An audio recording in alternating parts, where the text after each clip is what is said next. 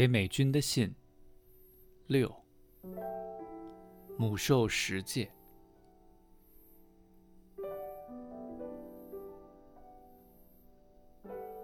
虽然你也许不知道，但是我真的到南方来常住了。只有朝夕在身边，才会看见时间的凿工，怎么精密的在毁坏你的肉体。一天一点点，坚决凿空你。前天用棉纱帮你擦拭眼角时，你突然全身倾斜，黑眼珠卡在眼角，翻出眼白。昨晚看你泡脚时，发现脚趾头下面长了两个应激眼。时间凿工。怪手拆房子，一块一块敲破墙面之前，房子的水电都已经切断了。时间凿工不仅只破坏你的肉体面积，它还抽掉你的认知神经，使你变成一个没水没电的空屋废墟。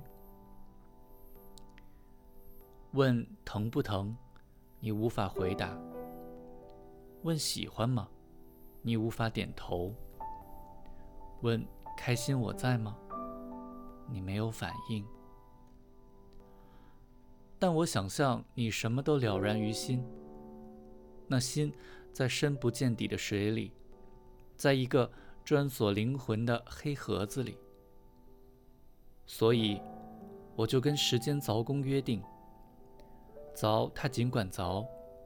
作为你人间的女儿，我依旧握你的手，抚你的发，吻你的额，问早安，问晚安，问你疼不疼。可是，如果你是我的婆婆，我会这样对待你吗？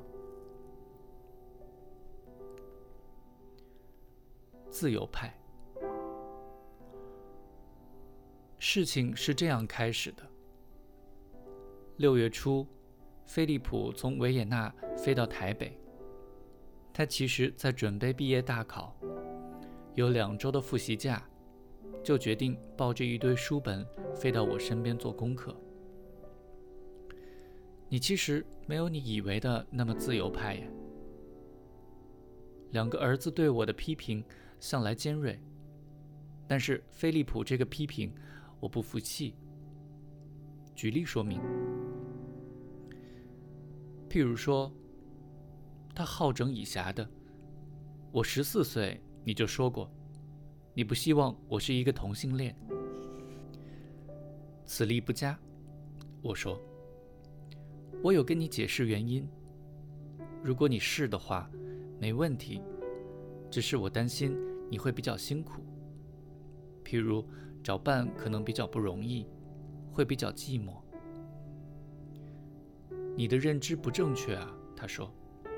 同性恋找到伴侣不比异性恋困难。认知不正确不代表不是自由派啊。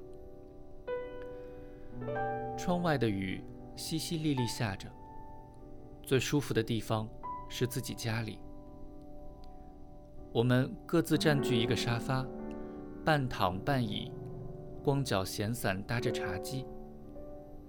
他的腿上搁着打开的电脑，我的裙子上盘着打盹的猫咪。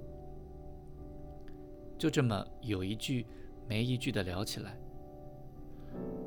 我这个知识分子妈妈够不够言行一致的实践自由主义，成为辩论题目。为了挽救形象。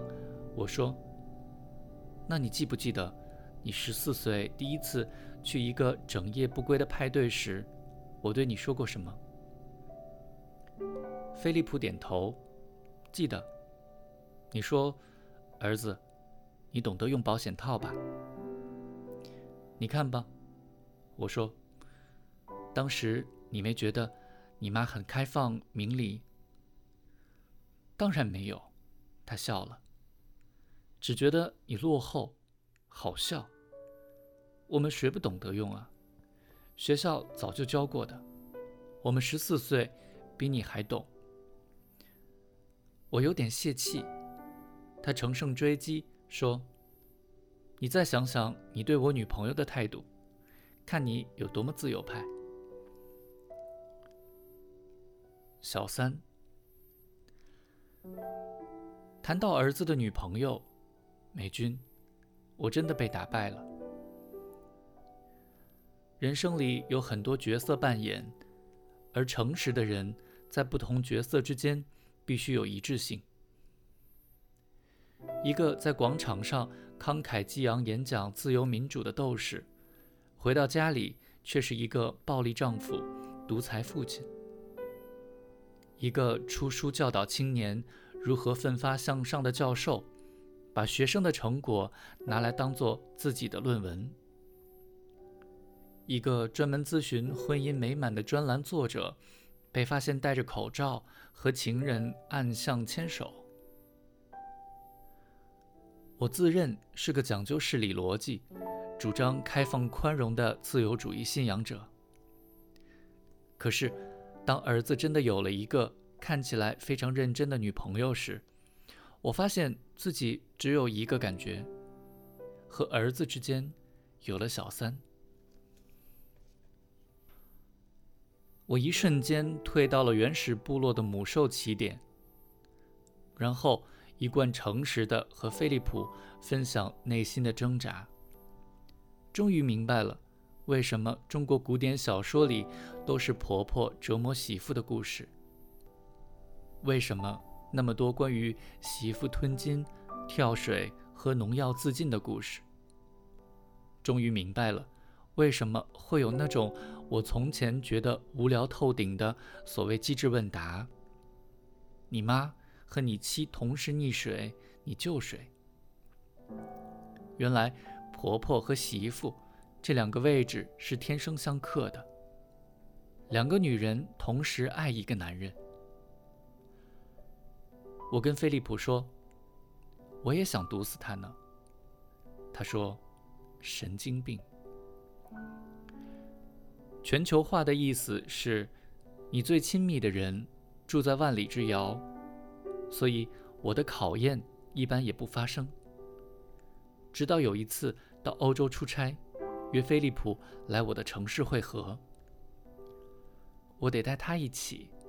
做儿子的说：“可是几乎半年不见你了。”做母亲的故作平静地说：“我想和儿子独处几天，这不难理解吧？”电话上一阵沉默，做母亲的等着。最后，儿子开口了：“妈。”他说。我知道这对你很不容易，但是你必须学习接受。要不就是我和他一起来，要不就是我也不来了。你决定。我在电话里安静了片刻，母兽受伤情绪一时调整不过来，想对着电话掉几滴眼泪，但是对儿子的尊敬是油然而生的。伤心的同时，我在想：是的，孩子，如果伦理变成压迫，亲情变成绑架，你就应该是那个站起来大声说不的人。后来，后来当然是他们两人手牵手同来。后来当然是我见到了一个美丽、聪明、自信。又有独立想法的年轻小三。后来，当然是我又失落又委屈又挣扎的强迫自己学习接受。接受什么？接受自己过去哺过乳、洗过澡，一辈子牵挂着、爱着的男人，其实是另一个女人未来将一辈子牵挂、爱着的男人。你们两个女人短暂交汇于现在，但是你属于过去，他属于未来。对儿子的人生幸福而言，他比你重要多了。绝对不要。四年的母兽自我再教育下来，又看到一些其他母兽的行为，我已经有些心碎的体会可以分享了。主要是。你绝对不要做的十件事：一，绝对不要对儿子说他的坏话，那是道德坏榜样。而且，别以为他不会在枕头上一一告诉他。二，绝对不要指挥他怎么带孩子，孩子是他的，别忘了，他也是全权母兽。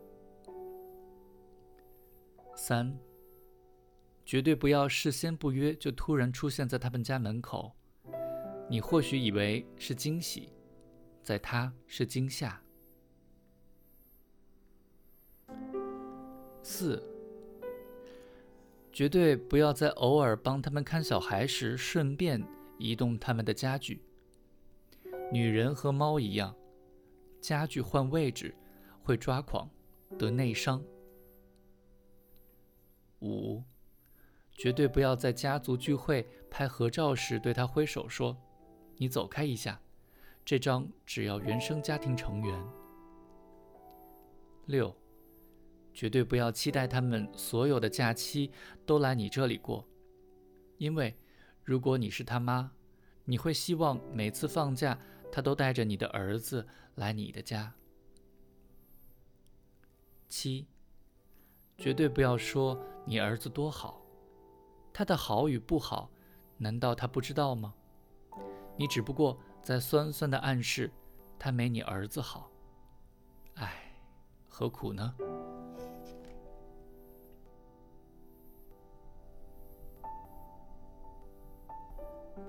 八，绝对不要给金玉良言。你喜欢过你婆婆的金玉良言吗？九，绝对不要认为他应该伺候你的儿子。如果你是他妈，你会希望她的男朋友伺候她，剥好虾子，光溜溜的一只一只送到他嘴里，然后帮他洗盘子。